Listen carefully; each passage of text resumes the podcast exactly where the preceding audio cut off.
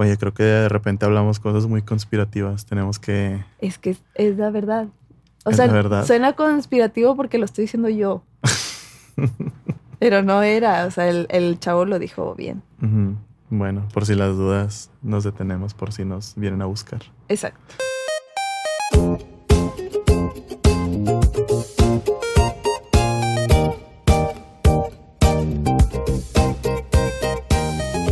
Hola gente, ¿cómo están? Bienvenidos al episodio número 2 de su podcast Sinceridad. Ujú. Lo logramos, ya estamos aquí De en vuelta.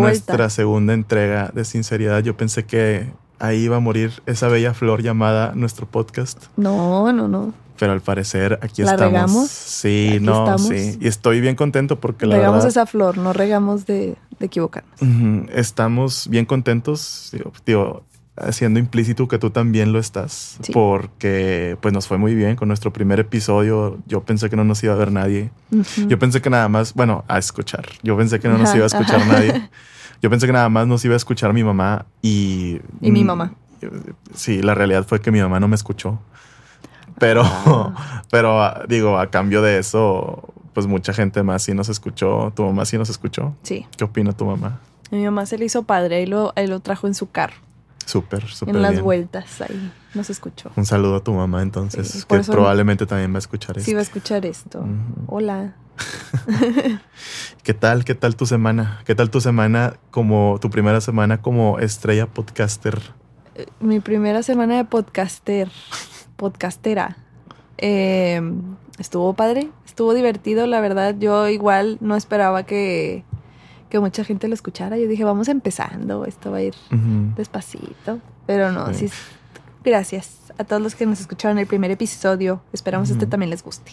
Pero sin hablar de, de números, obviamente, a lo mejor la gente dice que, oye, mucha gente lo escuchó, de que miles y miles. Bueno, Sí, pues no, no es Muchos así. para nosotros. Pero muchos para nosotros, digo, para hacer nuestra primera semana y pues, considerando que es un podcast, digo, ¿quién se va a poner una hora de su vida a escuchar eh, a dos personas que a lo mejor no conocen hablar? Digo, para con- considerando estos factores, pues yo creo que nos fue muy bien. Sí.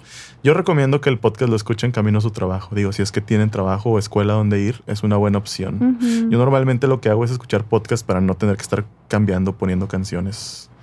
No sé, siento que es un buen momento para escucharlos.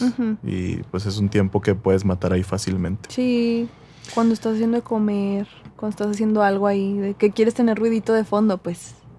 Aquí un buen estamos. podcast, así es. Y el de nosotros, pues qué mejor. Ajá. Así es. También, digo, hablando de podcast, eh, le quiero mandar un saludo a nuestro amigo Quique Castañeda, que tiene su podcast Casa de Cambio, en el cual ya me tocó estar a mí eh, ahí en, en una entrevista sobre mi vida. Y esta semana, o sea, esta semana que acaba de pasar, Ajá. porque esto se supone que sale el lunes, eh, fue tu episodio. ¿Qué sí, tal? Estuvo padre conocer a Kike y a Ociel, y Ujú. ahí platicar un ratillo. Ujú. Sí. sí, ¿Qué sí. tal, qué tal se siente que te entrevisten sobre tu vida? Estaba bien nerviosa, era lo que le estaba diciendo. Sí, ¿por qué? Sí, le dije que ahorita estoy nerviosa, pero igual y ya, ya. Conforme vayamos platicando, me, me suelto más. Y ya Ujú. él también me dijo que estaba nerviosillo. Entonces, hoy hubo la confianza. De hecho, estuvo muy padre tu episodio, porque, por ejemplo, el mío me gustó mi episodio. Pero el mío sí era mucho sobre pues, la mi vida en eh, haciendo la banda y, y todo lo que me tocó vivir y tal. Este, y el tuyo estuvo como más perso, entonces fue como Sí. si fue como más sobre ti y cómo, cómo conllevas pues todo esto de, de estar en una banda y tal. Y, y está muy interesante, chéquenlo. Sí, también chequen el mío si Sí, quieren. chequen el de él también. Pero el tuyo está muy, está muy chido por eso, que me, me- me gustó bastante.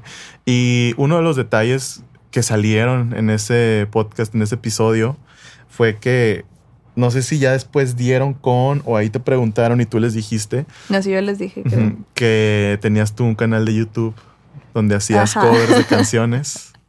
Y hubo ahí entre semana la gente de la página de fans de Primavera dieron con ese canal Sí. quién sabe cómo. Bueno, tal vez, tal vez no es tan difícil, difícil, no. pero dieron con él y encontraron tus, tus grabaciones de hace cuántos años a lo mejor. Mis grabaciones que hice en la prepa.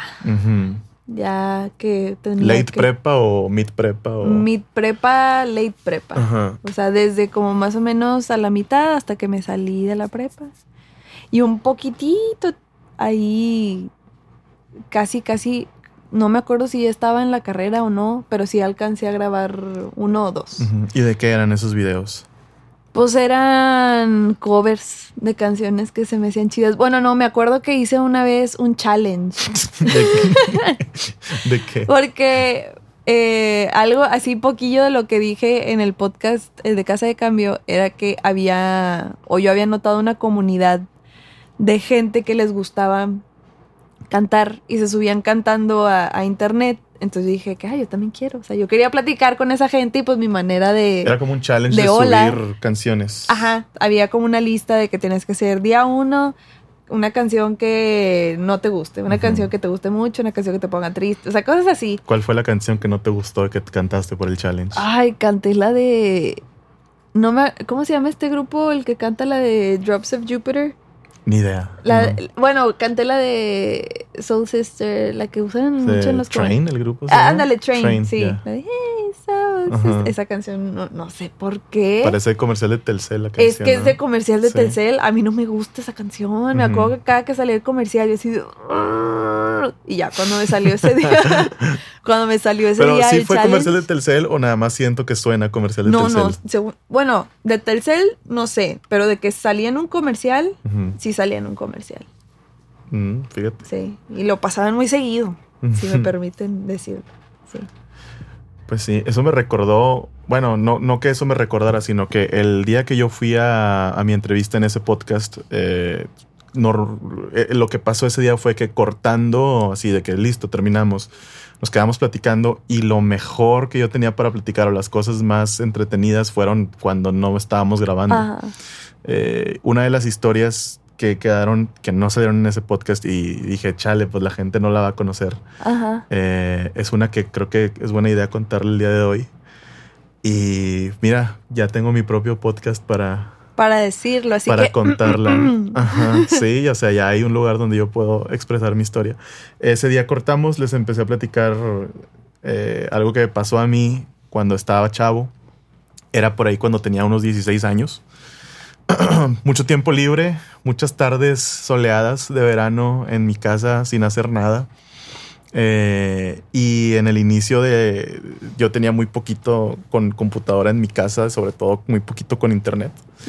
En el inicio de todo eso empezamos a ver YouTube, porque al principio el uso de YouTube no es como ahora. Al principio el Ah, uso de. YouTube era ver la caída de Edgar o Peanut Butter Jelly Time y todas O esas buscar cosas. cuál fue el primer video que subieron a YouTube. Ajá, También esas Me at cosas. the Zoo. Ajá. Eh, Tengo, la- tengo esa respuesta fresca. Ajá. Sí, el primer video fue Me at the Zoo. Pero bueno, un buen dato. Sí. Eh, se me ocurrió por algún motivo empezar a, a grabarme a mí mismo haciendo videos que realmente eran muy, muy malos.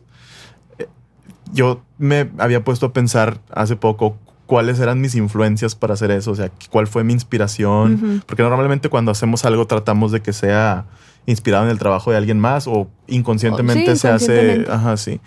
Y me estoy dando cuenta, o al menos no, no recuerdo yo quién me motivó a hacerlo. O sea, no había un Whatever Tomorrow o no había un, un, no sé, o sea, creo que había de que Smosh y realmente yo no los veía. Eh, pero realmente no había como youtubers antes así, no había una comunidad grande, fuerte de youtubers que, que te- como ahorita, que te, que te dieran ganas de hacer cosas. Sí, o por "Ah, qué ejemplo, padre". como nosotros que estamos haciendo podcast porque hay gente que los está haciendo y, y realmente ese fue el motivo por el que empezamos, porque ya, Sí. ya, ya se puede, ¿no? O sea, ya hay bastante de dónde ver. Entonces, empecé a hacer videos, eran muy malos, ¿Pero de qué eran? eran videoblogs, pero Ajá. tenían un dejo de, de, ¿cómo te explico? De irreverencia muy tonta, o sea, de irreverencia de 16 años, eh, un dejo de, de- de incongruencia y cosas así, o sea que, no sé, era, era muy dinámico, de hecho cortaba todo para que no se vieran los espacios en los que no hablaba, Ajá. cosa que tal vez deberíamos de hacer con el podcast. Sí. Sí, ¿verdad? Puede ser. Digo, no matamos tanto tiempo, pero eh, igual en esos, en esos como que se ve muy dinámico. Era como que sí, hola amigos, aquí estoy. Y, y no había Cambiando nada de lugar. espacio, o sea, todo era, sí, cambiando de lugar, de que me acuerdo que hasta me paraba y me, o sea, me ponía en otra posición para que se viera como que el cambio y todo. Eran muy tontos los videos. Eh, hice uno no sé si le fue bien realmente. Yo realmente no los compartía. Nada más como que entre los mismos youtubers que yo me iba encontrando los iba compartiendo. Ah, porque antes los podías como que compartir dentro de YouTube, ¿no? No recuerdo realmente. Estaba muy primitiva la herramienta de Mm. YouTube. Entonces ya empecé a hacer mis, mis videos. eh, les ponía, siempre me ha gustado como editar videos y todo esto. Les ponía efectos así muy chafos. Ajá. Me acuerdo que les ponía explosiones y cosas así por el estilo. Entonces, eh, algo empezó a pasar que esos videos los empecé a compartir y llegaron, entre comillas, como a la gente adecuada. Que no me hice famoso, obviamente, pero la gente empezó a saber de mí. O sea, empezó. a- a- antes de, de seguir con esta historia, tiempo- o sea, ya en ese entonces ya había gente que se había hecho famosa por YouTube. ya había algunas personas que se habían hecho famosas por YouTube. Creo que no existía. O sea, creo que estaban, porque te Ajá, estoy o sea- hablando de hace 10 años. esto. Entonces, ya había algunos que ya estaban empezando. los que son ahorita superestrellas probablemente estaban empezando también Mm, ahí en ese entonces. Había algunos que ya estaban establecidos. De hecho, los más fuertes de ese entonces no son nada comparado a los más fuertes de ahorita. O sea, los que en ese entonces decíamos de que, uy, estos son los meros, meros. Ajá. Ahorita son, no, o sea, no son nada en números y comparado con los que están ahorita liderando, que, pues, que te gusta un. Luisito, una Yuya, que son fenómenos mundiales. Antes Ajá. no, antes YouTube México era más, como un poquito más local. Eh, empezaron a pasar cosas y empezaron a pasar cosas que me fueron demostrando el tipo de persona que soy. Cuando Oh, yo hice los videos, realmente no estaba bien definido quién era yo. Nada más los empecé a hacer y como que en la comodidad de mi casa y verlos en mi compu y que nadie más los viera era algo divertido para mí, era algo que me divertía. Eh, empezaron a llegar otras personas, empezaron a difundirse de cierta manera, empezaron a pasar cosas que se me estaban haciendo muy raras y bueno, creo que la más fuerte de todas fue la siguiente.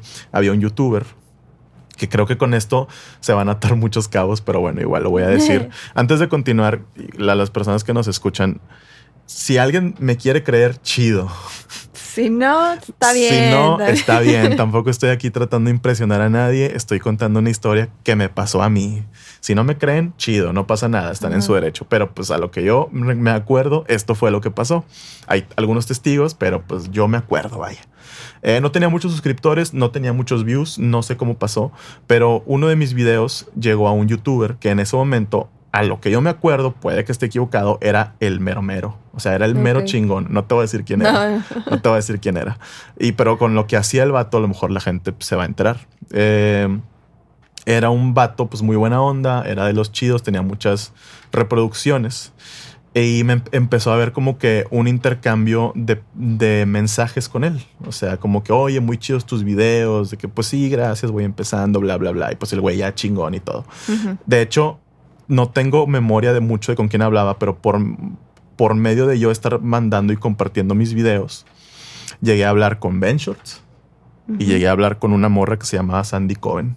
Ajá. Y en algún video mío había un comentario de Ben Shorts. Es todo lo que te puedo decir así, de que esos fueron mis Oh. pics. Ajá. Pero bueno, chido. Eso es, eso es parte de lo que yo digo de que si me quieren creer, si no, está bueno. Ajá. Eh, ese chico que hacía videos y que era un poco conocidillo, empezó como que a mostrar interés en mi trabajo. Y en uno de sus videos, él tenía una sección en, el cu- en la cual recomendaba youtubers nuevos. Ajá. ¿Ok? Entonces, en un video, que el video es muy largo, de repente dice algo así como que pues les quiero recomendar a mi amigo y ponía un video mío. Ese día recomendó a tres personas. Me recomendó a mí, recomendó a otro men, que no sé qué pasó con él, y recomendó a otro men. ¿Ok? Uno de los mens que recomendó, lo voy a googlear en este momento, voy a buscar su página de YouTube. Te, te quiero decir que cuando empezó conmigo, espera, espera, espera. Cuando empezó conmigo, cuando empezó conmigo y me recomendó, teníamos la misma cantidad de suscriptores. Ajá. Ese, ese men y yo. Pero no lo conocías en persona. No lo conocí en persona, hablamos por videollamada alguna vez. Porque fue como que, hey, nos recomienda a nosotros, vamos a ser amigos. de verdad". Sus videos eran bien tontos, igual que los míos. Eh, él ahorita tiene 149 mil suscriptores. O sea, él sí, ahorita, digo, no son números tan grandes, pero sí Ay, probablemente una viva, de- cifra considerable. viva de esto.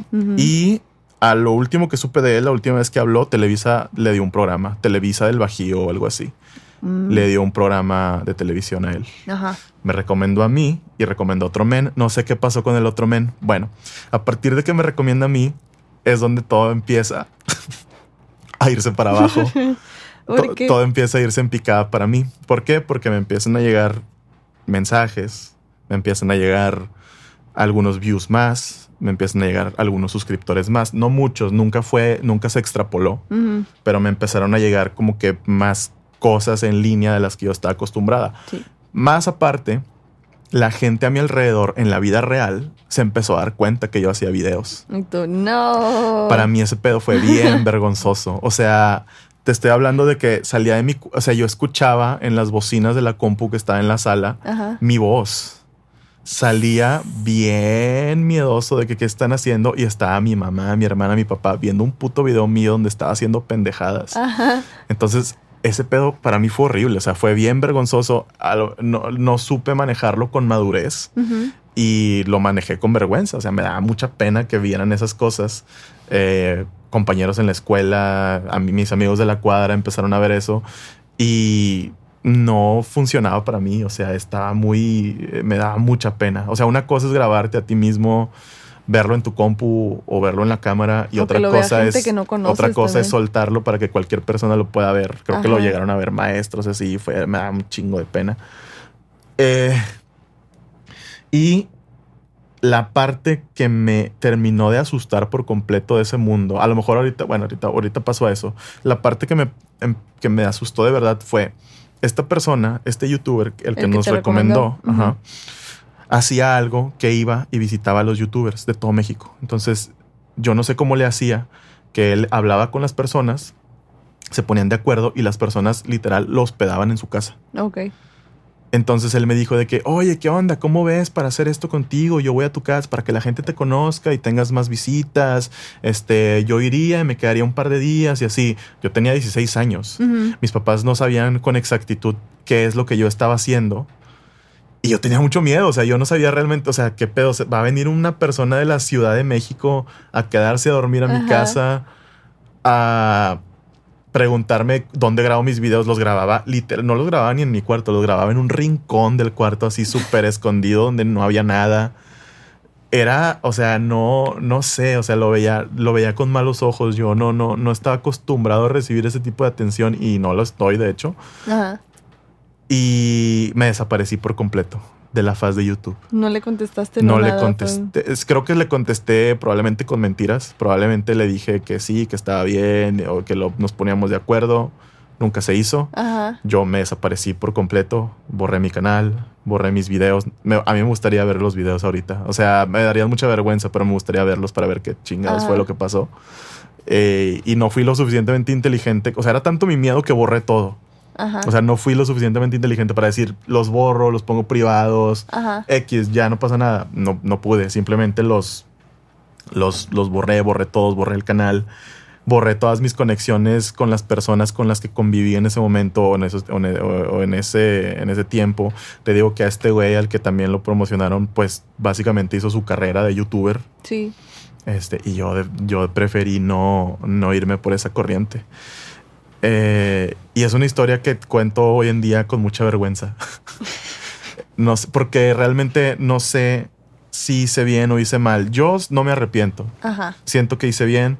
Siento que ese estilo de vida no va conmigo. Siento que hubiera tenido que estar fingiendo algo que no soy Ajá. pero también pienso que a lo mejor me pudo ir bien. Pienso que tal vez a lo mejor pudieron pasar cosas interesantes. Quién sabe, o sea, a lo mejor puede, porque hacían viajes, organizaban viajes, organizaban quedadas en, me acuerdo que una vez querían irse a un hostal de no sé dónde, de Acapulco o algo así, y ahí, y ahí sí les dije que no puedo, soy menor de edad. Ajá. Eh, pero sí, o sea, mi vida dio ese giro y yo decidí darle toda la vuelta al volante para no irme por ese lado. Ajá. Y yo creo que ahorita lo que hago es bien diferente a eso, porque ahorita las cosas que yo hago tienen cierto parecido con eso. A final de cuentas, estás haciendo una obra, estás haciendo un producto, con obra me refiero a música, canciones, etc. Sí. Y yo ahorita no siento esa vergüenza que me daba antes. O sea, ahorita lo puede escuchar mi mamá, lo pueden escuchar mis amigos. No sé si sea que ya crecí, pero nunca desde que empecé con la banda o desde que empecé a hacer música, nunca he tenido ese, esa vergüenza que sentía en ese entonces. O sea, siempre ha sido como, sé que está bien hecho y es algo que a mí me gusta y es algo que yo disfruto, entonces no tengo ningún problema con que las demás personas lo escuchen y lo disfruten, incluso si habla de cosas extremadamente personales o aunque hable de cosas que a lo mejor en su momento me dieron dolor o vergüenza o lo que sea Ahorita no siento absolutamente nada de pena, no siento absolutamente nada de vergüenza, porque siento que lo que estoy haciendo es lo que de verdad me gusta hacer y no es algo que hice nada más a ver cómo salía y resultó que no me gustaba. Lo mismo, creo que lo, mismo pasó con el podcast. O sea, a pesar de que llevamos una semana, la gente me estuvo, o sea, cuando me dicen, escuché el podcast, no, fíjate que no, no, es algo nuevo para mí. O sea, no fue ningún no fue ningún trauma, o sea, no fue ningún... Fue como un, ah, qué chido. De hecho, fue como un qué chido, de que les pregunto, ¿y lo escuchaste todo? Ajá, de que te gustó. Sí, te gustó y así. Y recibir ese retro... Yo, la otra retroalimentación, me podían decir que estaba con ganas, me podían decir de que, güey, están bien chidos tus videos, aunque no era cierto, yo sabía. Me lo podían decir y para mí era de que no, no, por favor, ya no lo veas. desmíralos. desmíralos, por favor. O sea, yo no podía soportar que alguien viera eso. Lo único que sí me, queda como la intriga de el qué hubiera pasado, o sea, qué hubiera pasado, qué hubiera pasado. Pero pues ya pasó. pasado pisado. Y no me veo a mí mismo haciendo videos nuevamente, al menos no con esa connotación. Y también creo que tiene mucho que ver con algo que habíamos hablado la vez pasada. No sé, pues ya es que ya tengo varias semanas viendo a Ori de Mier. Sí. Eh, es una youtuber, para los que no saben, es una youtuber de, Argentina, eh, que tiene, que es muy joven, tiene 16 años. Ella, yo la veo, digo, obviamente hay gente mayor que también puede hacerlo, pero ella literalmente se graba estando con sus papás a un lado, se graba en la cocina haciendo cosas mientras sus papás están en otros cuartos. Yo necesitaba que todo el mundo se largara de la casa para poder hacer algo de eso. O sea, yo necesitaba que no hubiera nadie en la casa para tener el valor de prender la cámara y hacerlo. Y esta generación nueva de chavos realmente ya nacieron con el teléfono en la mano, ya nacieron con la cámara, ya nacieron con la cámara apuntándoles y ellos no tienen absolutamente ningún problema, no tienen vergüenza. Mis sobrinas se toman fotos enfrente de mí en un espejo. Sí. A mí me da un chingo de pena. A, mis veintitantos años me da un chingo de pena hacerlo. Y ellos no, ellas no tienen absolutamente ningún prejuicio con eso. O sea, las nuevas generaciones traen el internet o sea, es que nosotros crecimos con él, con el Internet, con los teléfonos, con las computadoras, y estas nuevas generaciones nacieron y ya estaba todo esto. Y creo que también es parte del problema que yo tenía antes. Pues la carrera de youtuber, o sea, imagínate antes decir carrera de youtuber siquiera, era una estupidez. Era súper arriesgado, te llovía y aparte nadie sabía qué era eso. Sí. Ahorita las personas que están haciendo pendejadas en YouTube pues están ganando una feria, ¿no? Por todo el, todo, todo el dinero de anuncios que les cae. Entonces, hay niños que no van a trabajar de algo a lo que nosotros consideramos un trabajo normal. Y las nuevas generaciones lo están entendiendo y no sé, eso es algo que a nosotros que nos faltó. Están, no se están dejando llevar por los mismos miedos que nos tocaron a nosotros, así de, uy, no sé, me irá bien, o cosas, o sea, ellos es nada más de que pues me voy a grabar y ya. Lo que pasa es que creo que una vez platicamos de esto, las generaciones que vienen atrás, como que siempre han sido unas generaciones de, en las cuales el bullying a la generación nueva es muy fuerte. O sea, los boomers bulleaban demasiado a los generación X. Los generación X a nosotros nos tocó que nos bulleaban demasiado. Me acuerdo que en la época en la que los millennials eran los jóvenes, pues vaya, hasta lograron que la palabra millennial fuera un término, sí, un insulto o un término despectivo, al grado de que vatos que son millennials, yo los he escuchado así. De, que, ah, millennial. De que pendejo, tú eres, millennial. y como que ahí murió, porque realmente a nosotros ahorita nos caga ver de que a morrillos bailando Fortnite.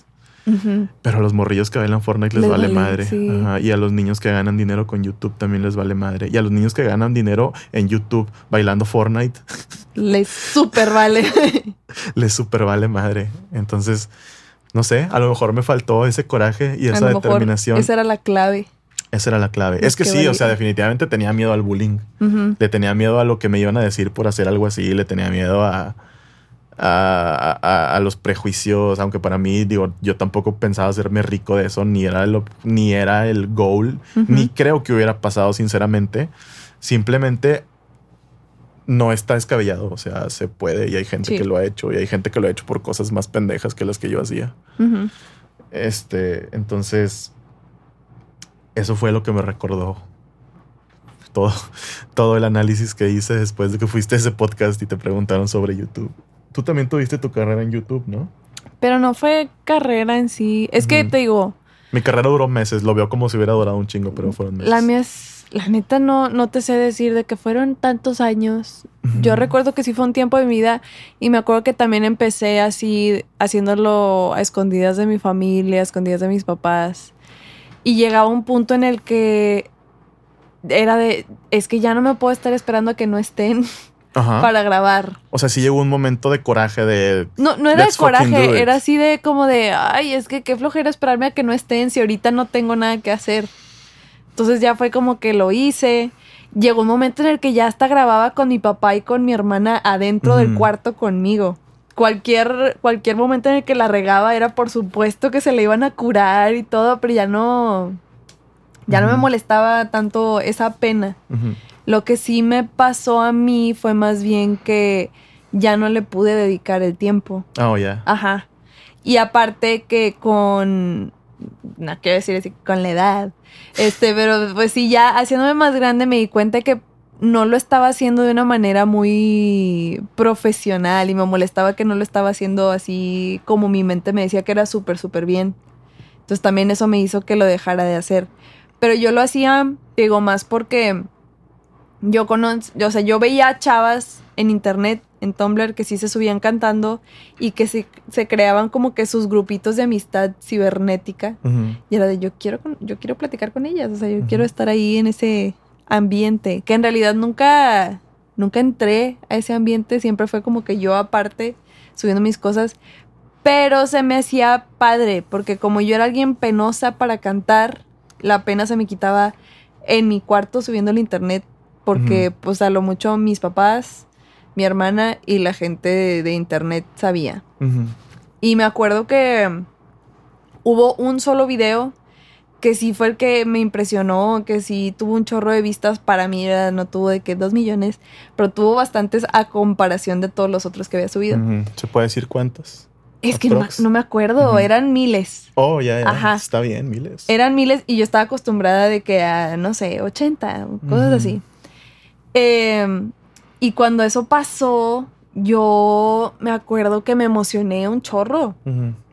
Porque fue un cover que ya ni siquiera lo estaba haciendo por el challenge, ya empezaba, en ese entonces ya había empezado a subir este covers de canciones que a mí me gustaban en ese entonces. Entonces, con ese cover fue con el que me empezaron a hablar personas de otros países y yo, qué rollo. O sea, de verdad sí les gusta y sí se les hace padre. Este, también mencioné en el podcast el de Casa de Cambio que sí mi mamá tuvo un momento así de pues sí, qué padre, pero no vayas a contestar tampoco muy emocionada porque Ajá. ten cuidado, ¿verdad?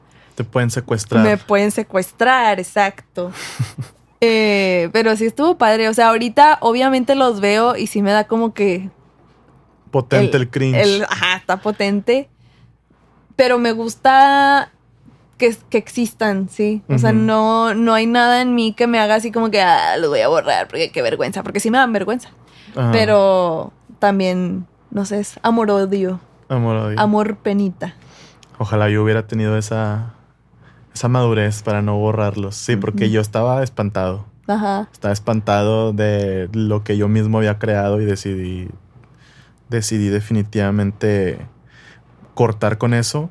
Pero yo no estaba consciente en ese entonces. Para mí el Internet era wow, o sea, era una herramienta útil en la cual se hacen cosas de provecho y se hacían cosas bien. Ahorita el Internet es un desmadre. O sea, hay tantas cosas que yo creo que a lo mejor tener mis videos ahí no me hubiera, no me provocaría tanto, pues tanto asombro comparado con las cosas que existen hoy en día. Además que a mí sí me hubiera gustado, me, me gustaría ahorita verme a los 16. O sea, me- si hay fotos y todo, Sí, sí, pero sí. O un sea, verte video así, literal, hablando, cómo hablaba, sí. ajá, cómo hablaba, cómo pensaba, cómo me expresaba. Sería, o sea, me acuerdo un poquito de los videos, pero me gustaría verlos realmente. Pero lo que te, lo que te mencionaba del internet o de la internet es sobre todo esta semana creo que hay mucho para hablar por todas las cosas que han estado Sí. pasando. Eh, han sido varias. Han sido varias y no sé si tú hayas visto algo que te haya llamado la atención esta semana con respecto a las cosas que han estado pasando en internet. Pues a mí me llamó mucho la atención lo que anduvo pasando. No sé si todavía está pasando o si es un tema que ya medio está cerrando. Eh, toda la, la faramaya con el... La gente que anda chupando nieves en el súper y se graba y lo sube a, a redes sociales. Sí, Es, es real. sí, sí, sí, sí lo hace. Pero cómo, por qué, o, o sea, para qué, o, o en qué Mm. consiste, ¿es un challenge o Es que empezó, no empezó como challenge. Según yo, una chava, no sé si lo subió la chava o lo subió la persona que grabó a la chava, pero hay un video de una chava que está en un supermercado, abre la hielera donde tienen las nieves y saca una nieve, la abre, la chupa, así pasa su lengua completa por toda la nieve, la tapa y la vuelve a guardar y se va corriendo. Y ese video lo subieron a internet, por supuesto que la gente reaccionó. Yo compro nieves? Yo compro nieves, qué asco. Este. Y la gente lo convirtió en un challenge después. y lo empezaron a hacer. Y eso, ay, no. O sea, yo no lo entiendo. ¿Por qué vamos a andar chupando, nieves? Ajá. Que bajo, ¿Bajo qué circunstancias se te ocurre de que estaría padre andar chupando nieves? Podemos buscarle el por qué o podemos... Es que no, no, no siento que esté padre nada más. ¿Por qué hacen eso? O sea... No, no, no, no. A, a mí me llama la atención luego- que se volvió todo un- una cosa de, ah, bueno, ahora vamos a hacer esto. Luego vamos a... El podcast se va a convertir en, en el que alguien me explique. El ca- sí. Entonces, eh, ¿esto dónde fue? ¿En Estados Unidos? En Estados Unidos. Sí. Pregunta número uno. ¿No traen un sello de seguridad los botes de nieve? Se supone, pero. ¿Sabes el- la marca de la nieve que era? sí, y fíjate que me, me pegó duro. me pegó duro por una razón muy en particular. Hay una nieve que según yo la hacen en Estados Unidos, que la marca se llama Bluebell. Bluebell. Bluebell Ice Cream.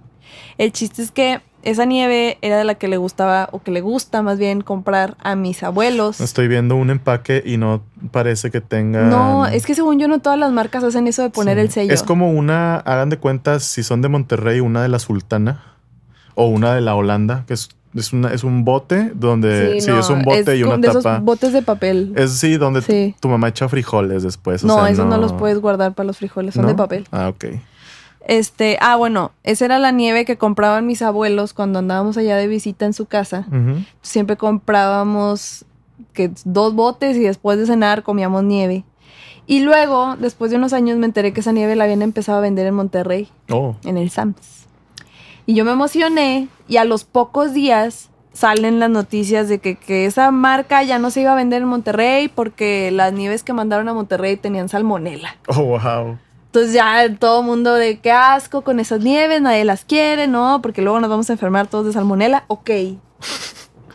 Pasó el tiempo, a la gente se le olvidó el incidente de la salmonela y ahora regresamos a tener problemas con que la gente desconfía de la nieve Bluebell porque la chupan y ¿Por la guardan porque la chava chupó una nieve Bluebell Ujú.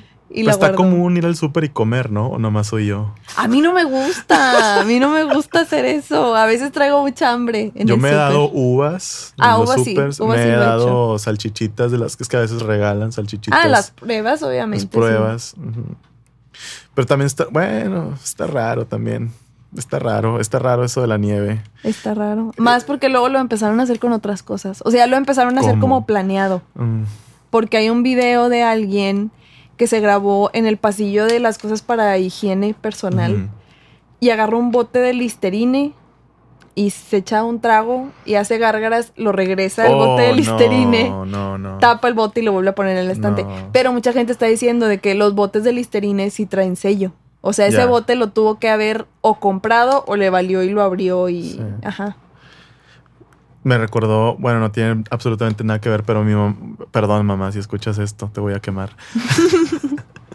mi mamá era de esas personas que iba a Soriana o a Walmart y agarraba cosas y las abría y se Ah. las iba comiendo. Sí, mi mamá también hace eso. Yo no entiendo, yo no, A mí yo no me no, gusta. no, no, no, o sea, yo entiendo que las vas a pagar después, Sí, sí, sí. porque al final pasaba un bote de jugo Sí, tomado sí. y lo pagaba o alguna algún eh, envoltorio con algo y mi mamá siempre lo pagaba, siempre pagó todo lo que consumió, pero yo no entiendo esa falta de miedo a la autoridad de ir, o sea, porque no era como que iba, que te vean los empleados del súper con tu yogur. no era como que iba escondida. Ajá. O sea, no iba así como que, uy, que no me vean y así Ajá. comiendo. No, iba, iba come y come con las sí. de- Y me acuerdo bueno. que me daba yo así, sí quería, pero era como, no, mamá, por favor. Ajá. no".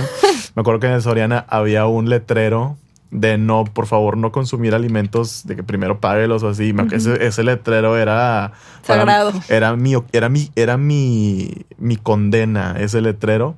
Y me acuerdo que el letrero estaba pintado a mano y venía John Bonachon comiéndose una, un plátano. Venía John Bonachon, el de Garfield, comiéndose un plátano. Y, y- y- para mí que John Bonachon lo usaran de mal ejemplo era porque era algo que estaba mal hecho. Así es. No sé por qué dije eso. No sé por quemé a mi mamá gratis. Ni siquiera tiene nada que ver con... No, pues tiene que ver con la gente que está. Bueno, digo, tu mamá pagaba las cosas después. Aquí estamos Y se las de- llevaba, no, no, no las dejaba al consumo de alguien más. No las dejaba chupadas al consumo de alguien más. está. Es gracioso burlarnos o, a- o que nos dé risa cosas relacionadas con la falta de salubridad.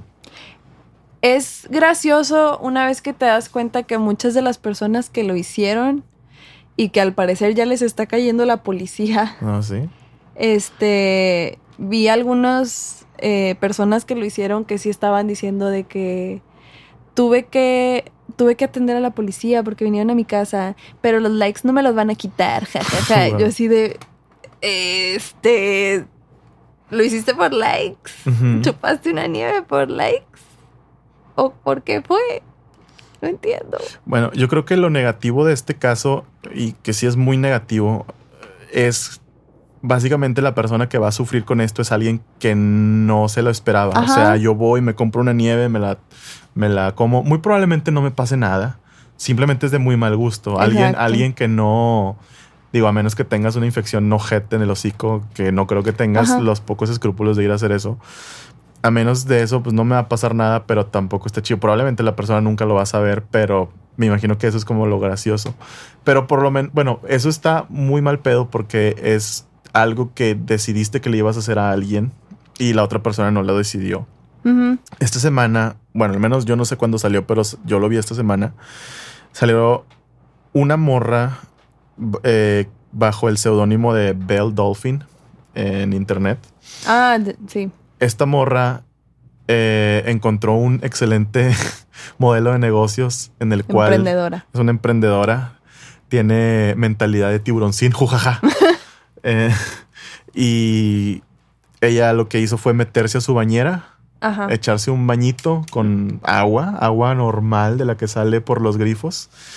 Y con esa agua, y grabándose al mismo tiempo que lo hacía y haciendo movimientos sugerentes, empezó, digo, porque es una chava que es una es, es de estas modelos de Instagram así que tienen Ajá. así su físico bien así y todo. No y- hacía, no hacía streams jugando. Hacía streams también? jugando, sí, ¿no? está, está apuntada a la comunidad gamer. Sí, eh, pero pues una chava así con el pelo rosa, pues búsquenla, se llama Belle Dolphin si quieren. The Dolphin. Belle Dolphin. Ajá. Eh, empezó a llenar botecitos tamaño Gerber, haz de cuenta, con Ajá. el agua con la que se estaba dando sus duchas. Wow. Eso no es lo impresionante, lo impresionante es que los está vendiendo a la gente que quiera comprarlos, que quiera comprarlos, no está obligando a nadie a tomarse no, esa no. agua. Y de hecho, na- ni siquiera especifica que es para tomarse, o sea, eso fue lo que todos... O sea, no especifica que te puedes tomar esa agua. Sea, yo vi que especificó que si te la tomabas era bajo tu propio riesgo. Guau, ok. Que no era para tomar. Ok, Ajá. ok, ok, ok. Sí, exacto. O sea, no, es, no, no te deberías de tomar esa agua, pero los chistes son que la raza se la va a tomar. O sea, Ah, claro. eso sí. Entonces, ella los vende. Eso no es lo impresionante. Lo impresionante es que los prevendió. Están sold out. O sea, están. están Ah, ni siquiera. No, no, No, creo que nadie no ha recibido, creo que nadie, o sea, a lo último que sé, porque hubo muchas bromas de gente que ya lo recibió, que a unos les dio herpes, porque la chava tiene herpes, herpes labial. Oh, Hay fotos de ella con herpes. Ajá. Este, ella ya aceptó que sí tiene herpes, pero pues que es algo muy común y que no te va a pasar nada. Ajá.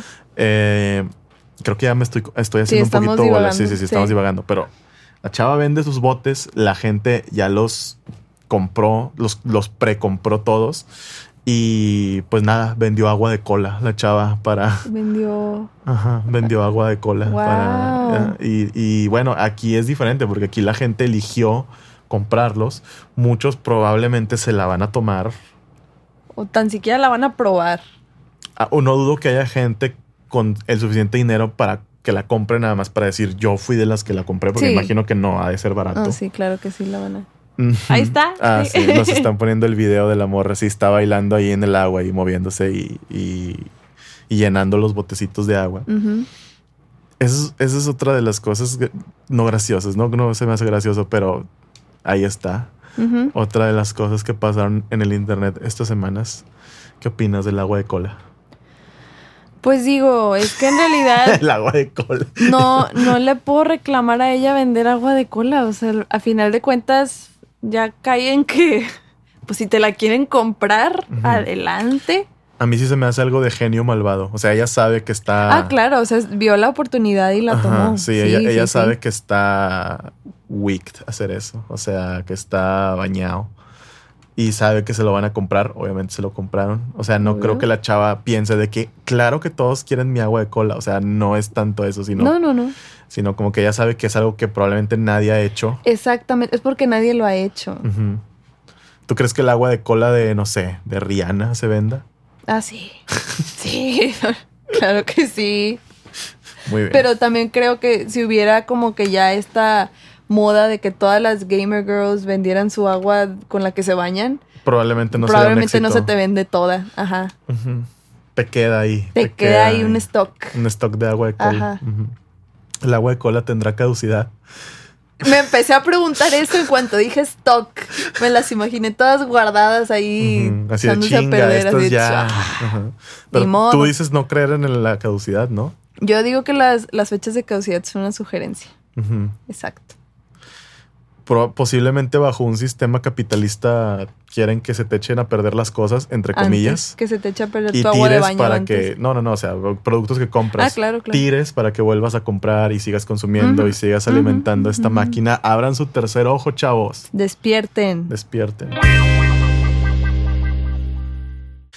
Eh, y otra cosa que yo quería poner sobre la mesa, esto no lo hemos hablado porque yo no he visto la necesidad de hablarlo porque no tengo absolutamente nada que aportar, es qué pedo con la gente a la que se le está apareciendo Chester Chetos. Yo también me estoy- lo vi, no sé si fue ayer que lo leí o fue hoy que lo estaba viendo. No, según yo fue ayer. Jamás en mi vida había escuchado yo de alguien que se le hubiera parecido Chester Chetos y vi uno. Así vi un tweet. Y ese tweet me llevó a un hilo donde la gente estaba compartiendo sus experiencias. Y luego hay alguien que le preguntaron de que, pero ¿cómo? O sea, ¿viste al animal con lentes? O sea, no sé. ¿Cómo lo viste? Y la persona le dice que no, yo vi a la caricatura caminando enfrente de mí. O sea, yo lo vi pasar. Pero era la caricatura en el mundo real. Y la verdad es, yo no. Mi mente no lo puede procesar para decir de que es que es muy posible y lo que quieras, pero yo les creo. De, de cierto, te lo juro. Yo les creo. Porque digo, no pueden ser tantos. Son muchos. Son muchísimos. Para los que no sepan qué estamos hablando, esta semana se desató una tormenta de tweets.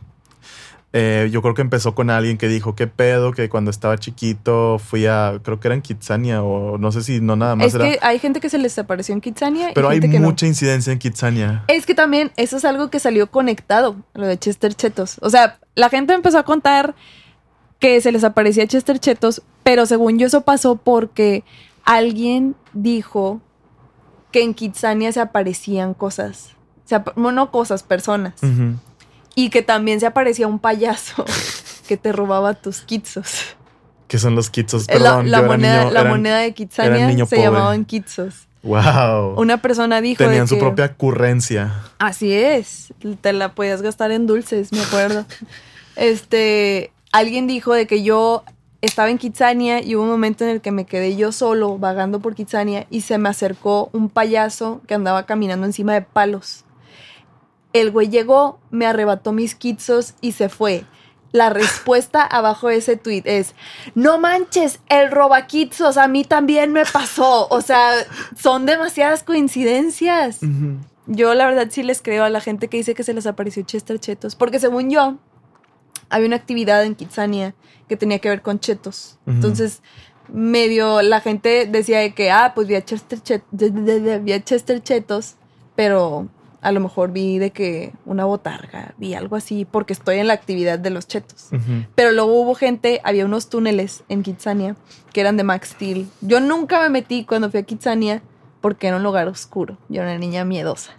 Este, entonces supuestamente te metías a las alcantarillas de Kitsania y pues no sé qué hacías ahí abajo, honestamente.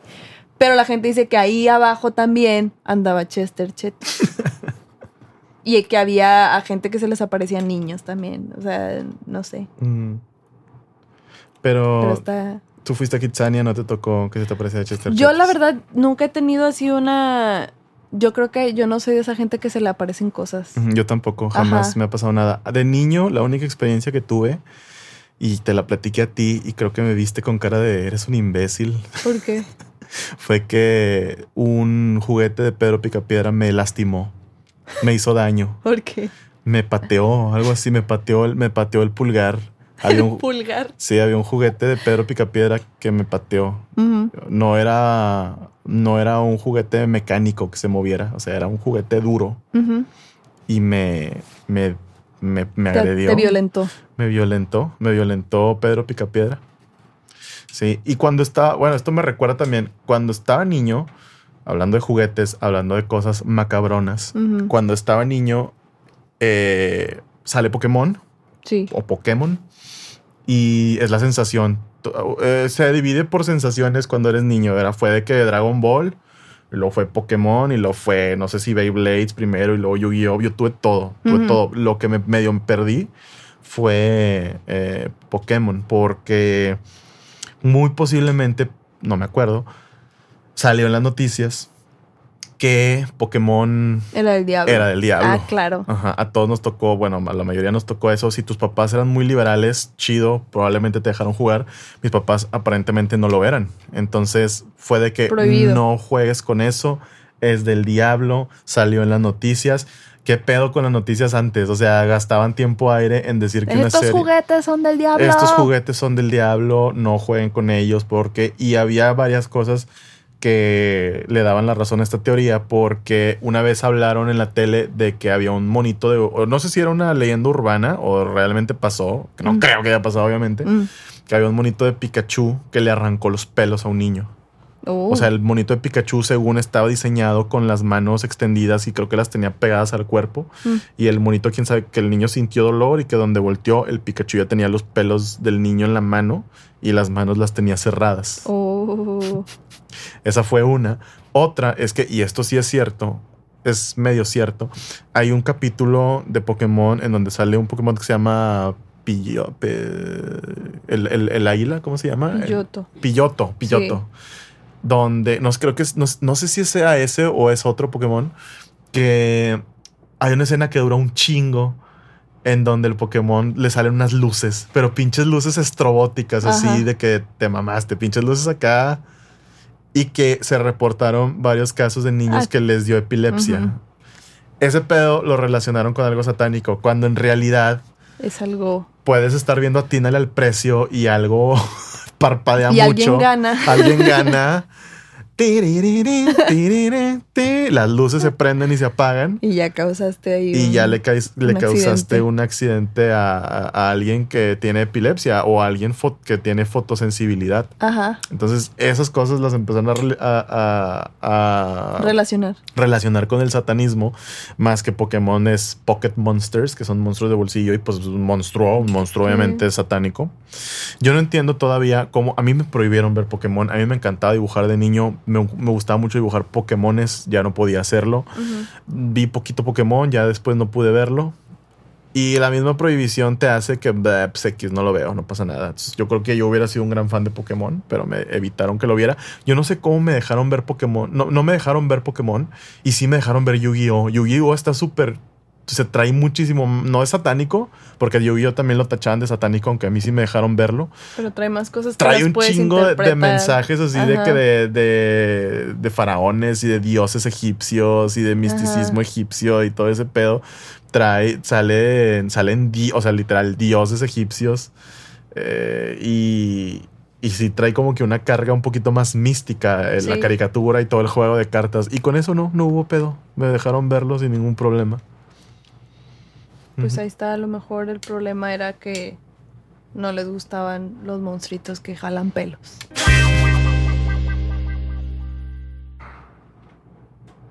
Pues yo quería hablar de... Ah, justo aquí estamos viendo algo. A ver, espérate, no, no te escucho nada. ¿Qué estás diciendo? Te estoy relajando. No, no me estás relajando nada porque hablas así. No te estás concentrando. Esto es relajante. No entiendo, no entiendo por qué estás hablando así. ¿Estás, ¿Te duele la garganta o qué? No, ¿Qué estás haciendo con tus manos? Este, estoy practicando la relajación. te va a dar sueño. Mm, No, no me está dando nada de Te sueño. van a pesar los ojos.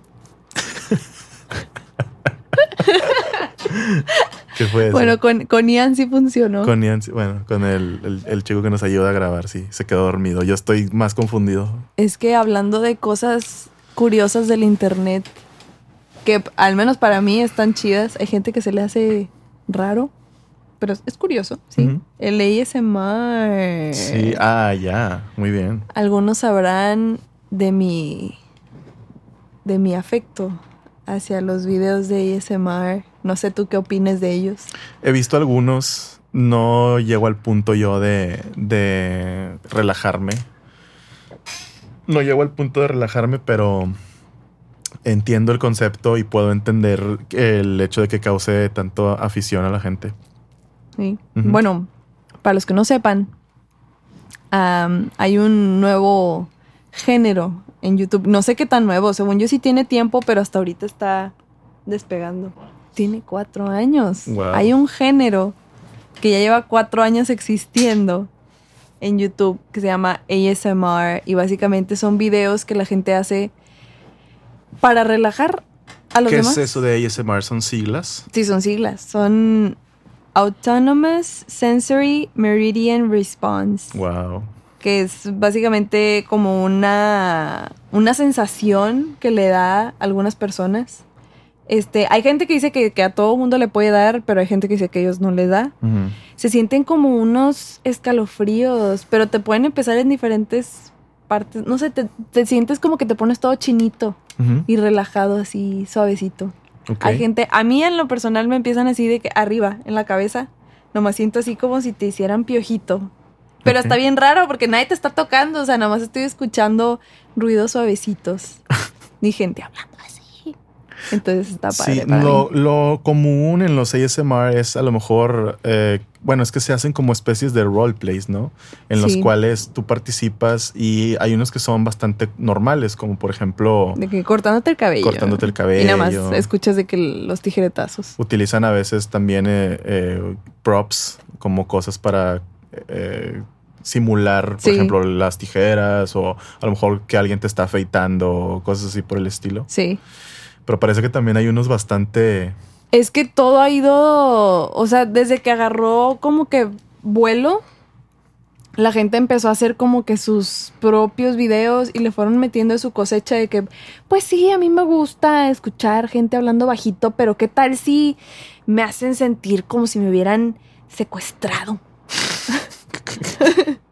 y sí, o sea, hay gente que hace roleplays de que está secuestrado, pero al- el secuestrador te habla bajito. Creo que hay roleplays de que te secuestran los aliens, ¿no? O que te abducen. También hay, hay unos. Es que la verdad, no, no, no le saco la vuelta a los raros porque a veces están chidos. Yo vi uno de una chava que hizo uno donde tú eres un alien y te tienes que hacer pasar por humano. Wow. Entonces la chava, que también es un alien, pero ella ya se arregló, ya está maquillada como humana, te tiene que maquillar a ti para, que, te, veas, como humano. humano. Ajá. y literal te empieza a hablar según ella así como alienígena y luego te dice que, ah, ok, vamos a empezar a hablarnos como humanos, ok, y ya de que el resto del video te está hablando como humano. También hay otros de, no sé, tienen orejas de esas que venden para hacer cosplays. Mm, ¿Sí como los has las de? Zelda. Ajá, sí, orejas de silicón. o como las de. Link, más bien. Ajá. Este, y les pegan brillitos y lo que sea, y es de que vamos a operarle la oreja a una sirena. Y ese es el roleplay, de que nomás estás viendo a alguien Una sirena negra. picarle Ah. a una, a una oreja de silicón. Pero también está el lado cute. Hay de que gente que hace. Hay uno que a mí me gusta mucho. Es una chava que es dentista. La chava que hace el video se supone que es una dentista y va a atender a una piedra que llega a su consultorio porque le salieron cuarcitos y diamantes adentro a la piedra y le molestan en sus dientes. Entonces le tiene que quitar todo eso a la piedra. Ujú. Entonces puedes pasar a lo más raro como que a los secuestros. O también hay de que ASMR es de novia psicópata que te está reclamando cosas. Hay unos de Kylie Jenner te maquilla para una fiesta. Pero está padre. O sea, yo sinceramente sí he llegado a momentos en los que no me puedo dormir. Me pongo un video y ya. Ya con eso la hice, ya con eso me dormí. Wow. Pero igual hay gente que se les hace muy raro. Yo lo he intentado y no, no funcionan para mí. Pero no lo, no lo descarto por completo porque hay unos que sí tienen efecto en mí Sí. que no son ASMR. Hay un género que se llama mukbang, que yo creo que tú lo has de conocer. Ajá. No es lo mismo, pero va más o menos por la misma línea, porque en los videos obviamente hacen cosas que te pueden llegar a estimular de cierta manera y los mukbangs eh, es como un ASMR, pero de comida. Básicamente son... Es que no es un ASMR. No, porque según es- yo no hay así como una. no, no, no, no, no, pero, ruiditos. pero, eh, ¿qué, qué es el mukbang? El mukbang son videos de personas comiendo. Hay personas que se graban comiendo y eso es lo que hacen. Es todo. Ajá, de repente eh, casi siempre son asiáticos, aunque hay de todos los países, pero los más famosos o los que yo he visto son asiáticos y están comiéndose, por ejemplo, hay uno muy famoso que se hizo muy conocido ahorita por el pedo que traen con lo de la, la sirenita, volviendo a eso, que es una morra que trae un, eh, no sé si es un cangrejo o una langosta, pues creo que es una langosta, Ajá. le empieza a quitar todo lo duro y queda, está gigantesco, entonces Sí. se empieza a comer todo lo que es carnita Sí. y tú la ves comer. ¿Qué es lo interesante aquí? Bueno, que utilizan micrófonos muy cerca de la comida, utilizan, eh, sí, utilizan micrófonos muy cerca de la comida, entonces se escucha todo el chacualeo, Todas De- las babas. se escuchan así. las babas. De hecho, los videos, iba, apenas lo iba a hacer yo con la boca, pero no lo voy a hacer. En los videos, como son muchos son asiáticos, muchas veces están comiendo noodles o pasta o, Ajá. o ramen. Se escucha el. Se escucha cuando sorben y se escucha muy fuerte. O sea, son videos, yo creo que lo graban y todavía le bustean más el audio Ajá. para que escuches cómo suena cuando están comiendo muy cerquita. La persona que se está comiendo esa langosta hace un ruidazo cuando Sí. se la está comiendo. He visto que comen, hay un video de una japonesa que come no sé cuántas barras de pan. Ah, hay, hay, hay- hay una chava que se hizo famosa porque se cortó el fleco mal y se cortó la mano, una gordita. No sé si la conozcan. Ah. ¿No has visto ese video? Es una, Vi uno de una, chava que se cortó el fleco, pero no me fijé. si es se una gordita que se está cortando, es una coreana gordita, se está cortando el fleco y donde se está agarrando la mano para cortarse el fleco, se corta la mano, se lastima y después se ve y se ve su fleco todo mal y lo hasta se empieza a reír después. Ajá. Ese fue su primer video. Yo no sé si ella o a ella se le ocurrió o alguien le dijo que lo hiciera, pero ella se hizo estrella del mukbang. O sea, ella, Oh. todos sus videos ahora son de ella comiendo. Wow. Hasta se pone guantes para comer porque hace un desmadre cuando come. Este, y eso Que es de el- hecho, fíjate, sí tiene algo que ver con el ASMR entonces. Sí, por- porque hay gente que le gusta escuchar. A mí me encanta a la escuchar gente masticar. Bueno, no, decir. no, no, es que es bien diferente. No, sí, sí. A mí no me gusta escuchar a alguien en persona masticar, Ah, no, a mí tampoco. pero esos videos sí los Ajá. puedo ver, o sea, es Sí, bien sí, sí, distinto. no sé por qué. O sea, hay gente que de verdad se graba de hablándote así. Ujú. Y agarran, no sé, hay uno de una niña que está comiendo, eh, ¿cómo se dice? M- Miel, pero la que viene todavía con cera. Este, y nada más está masticando en el micrófono. Y el, el video de eso se trata, de verla comer. Pero aquí está como que más centrado en, en los ruidos, no tanto en la experiencia de verla comer. Ya. Creo que esa es la diferencia.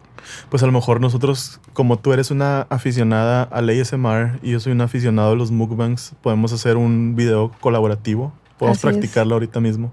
Podemos, Podemos ahora hacer- mismo. Podemos hacer un ASMR en el que tú me estás sirviendo unos tacos y yo me los como. Pero yo también quiero tacos. No, tú es un roleplay. Tienes que escoger tu rol. Tú, tú eres la que. O sea, yo tengo que llegar. Hola, Panque. Ajá. Aquí están tus tacos. tú te dices, Oh, gracias. Sí, yo gracias, gracias. Y empiezo a hacer un chingo de ruido con le echo salsa. Ajá. Ah, no, pero ahí tengo que exagerar el ruido con la cebolla, sí. Pero tú me tienes que servir todo, así la piña. Tengo que decir todo lo que estoy haciendo también, porque ese va a ser mi. Ahora le voy a echar, sí. Sí. Ahora le voy a echar la, la carne a, la tortilla y todo eso. Ah, los harina, perdón. Así. No, de harina, no, de, de maíz, de maicito. Tal Pues vez sí. podamos reinventar el género del ASM mukbang. Ese mukbang. ASM mukbang. El ASM mukbang. Muy bien. Bueno, pues ¿con qué nos quedamos del episodio número 2 de Sinceridad? El internet es un lugar maravilloso con cosas a veces no tan maravillosas, a veces más intrigantes. Yo también me quedo un poquito con, pues no sé, creo que tengo que aprender a no huir de la fama. Sí, tengo que aprender a no huir de la fama, tengo que aprender a aceptar el cariño de las personas en línea y ya no asustarme tanto. Espero que nunca me pase con primavera. No. Ojalá pues, llegue mucha fama y, y, Y la dejes entrar. y la deje entrar. sí, no, de repente no borrar todo de internet de primavera. De repente, factores, ya no está. Sí. Y pues también, pues que si van al súper, no chupen la nieve. Por favor, no anden chupando nieves ni ningún alimento. Y tampoco, pues, y pues si van a emprender un negocio, pues igual y puedan intentar vender su agua de cola. Su agüita de baño. Y con cola no me refiero a la de la Co- Coca-Cola, sino su propia agua de su propia cola. Puede ser nada más igual y pónganle ahí una advertencia Así es. de no tomársela porque quién sabe qué traigan por ahí. Exacto. La, el podcast pasado eh, se nos pasaron varios detalles por decirles. Uno de ellos fue nuestro correo. Ah, sí, nuestro correo, por si nos quieren ahí contactar, es sinceriedadcontacto arroba gmail.com. Todo pegado. Sí, sinceridad contacto arroba gmail. Eh, ahí pues esperamos sus sugerencias, su retroalimentación, qué les gusta, qué no les gusta. La verdad, casi todo fueron comentarios positivos y los comentarios, no hubo ningún comentario negativo, más bien fue como que, oigan, deberían de hacer esto. Ajá. Los tomamos muy bien los comentarios, todo es Sí. Y pues esperamos ahí su, su retroalimentación, es, es bien, bien recibida y pues nos da mucho gusto escucharlos a todos. Nos pueden escuchar en Spotify. Eh, ya se están activando algunas plataformas más donde nos pueden escuchar. Por lo pronto, a la segura, Spotify y YouTube es donde nos pueden escuchar. También, por favor, contáctenos en Instagram, mándenos mensajes eh, y compartan el contenido en Instagram también. Nos pueden etiquetar y ahí les vamos a dar nosotros su share. Sí. En Instagram estamos como. En Instagram estamos como sin.seriedad. Ahí. Y otra cosa que se nos pasaba, eh, que se nos pasó más bien la vez pasada, la vez pasada hicimos el anuncio de nuestro playlist y de la dinámica que íbamos a hacer. Desafortunadamente, ¿qué pasó? El playlist no estaba público. El playlist no estaba público, entonces nadie pudo disfrutar de él, pero ya lo hicimos público. Ya Sí, pueden ya. correr a Spotify y eh, checar nuestro playlist. Lo escriben tal cual como el nombre del programa, Sinceridad, Ujú. en el cual estaremos poniendo cada episodio una canción. Cada, Cada uno, quien, cada uno de los dos va a poner una canción distinta cada episodio. Y pues, eh, no sé si quieras empezar con tu canción. Sí, yo esta semana es una no nueva, es, es tampoco es viejita. Es una canción de Grimes, se llama Flesh Without Blood. Ujú. Es de esas canciones, a mí la verdad me gusta mucho esa canción. Desde la primera vez que la escuché, este tiene un chorro así como de no sé, tiene una vibrita así de soy chidita, pero buena onda, ¿sí? Y es de esas canciones que desde que la escuché te dan esa sensación de te gusta tanto que sientes quisiera haberla hecho yo. Sí. Mm, ya. Está muy, muy padre esa canción y pues espero que les guste ahora que la escuchen en el playlist. Mi canción de esta semana es una canción muy, muy linda. Se llama, no sé cómo se pronuncia, es La Prima Estate. Ah, sí. Creo que es Estate porque no es, no es, es, es italiano. Eh, la canción está en italiano, pero es cantada por un músico noruego llamado Erlend Oye, o Ujú. Oy, no sé cómo se pronuncie. Erlend Oye, Oye, Erlend. Este, Alguien que sepa noruego que alguien nos que diga. sepa noruego que nos diga. Erlen Oye fue el vocalista, bueno, es porque ya se están reagrupando, de una gran banda que era The Whitest Boy Alive, de mis grupos favoritos. Sacó su proyecto solista, bueno, sacó, estuvo con Kings of Convenience a la par de The Ujú. Whitest Boy Alive y ya después también con eh, él, él- él como Erlen Oye. Sacó su música, La Prima Estate es una gran canción de él. Trae muchos instrumentos muy lindos, trae una flauta transversa que suena en el intro de la canción. Es una canción muy bonita y habla de un día de júbilo, un día de felicidad, porque es un día especial para una persona que tú quieres. Y cada que la escucho me da ese sentimiento de estar contento, estar feliz, eh, festejar y compartir con las personas que quieres y que aprecias. La prima estate, ahí va a estar, ahí va a estar, Ahí va a estar. ahí estate, ahí va a estar Ahí en estate nuestro playlist. pendiente del playlist. Sí, síganlo por favor, lo vamos a estar actualizando todas las semanas. Ya, ya se está haciendo cada vez más Ya. grande, ya con este Y segundo ya capítulo. está público, entonces ya lo pueden ya lo escuchar. pueden seguir. Así es. Este fue el episodio número 2 de su podcast y de Sin nuestro podcast seriedad. Sin Seriedad. Este podcast fue producido por Gold One Records, por nuestro amigo Ian Alan Proa. Sí. Y le queremos dar también las gracias a nuestro amigo Mario Rivera Toscano, que nos hizo la foto de portada. Ya lo habíamos dicho el episodio pasado, pero no se escuchó. Sí. Entonces, ahora sí, eh, muchas gracias, Mario, por ayudarnos con la foto. Y esto ha sido todo. Muchas gracias, Fabi. Gracias a ti. Nos vemos la próxima semana. Bye. Bye.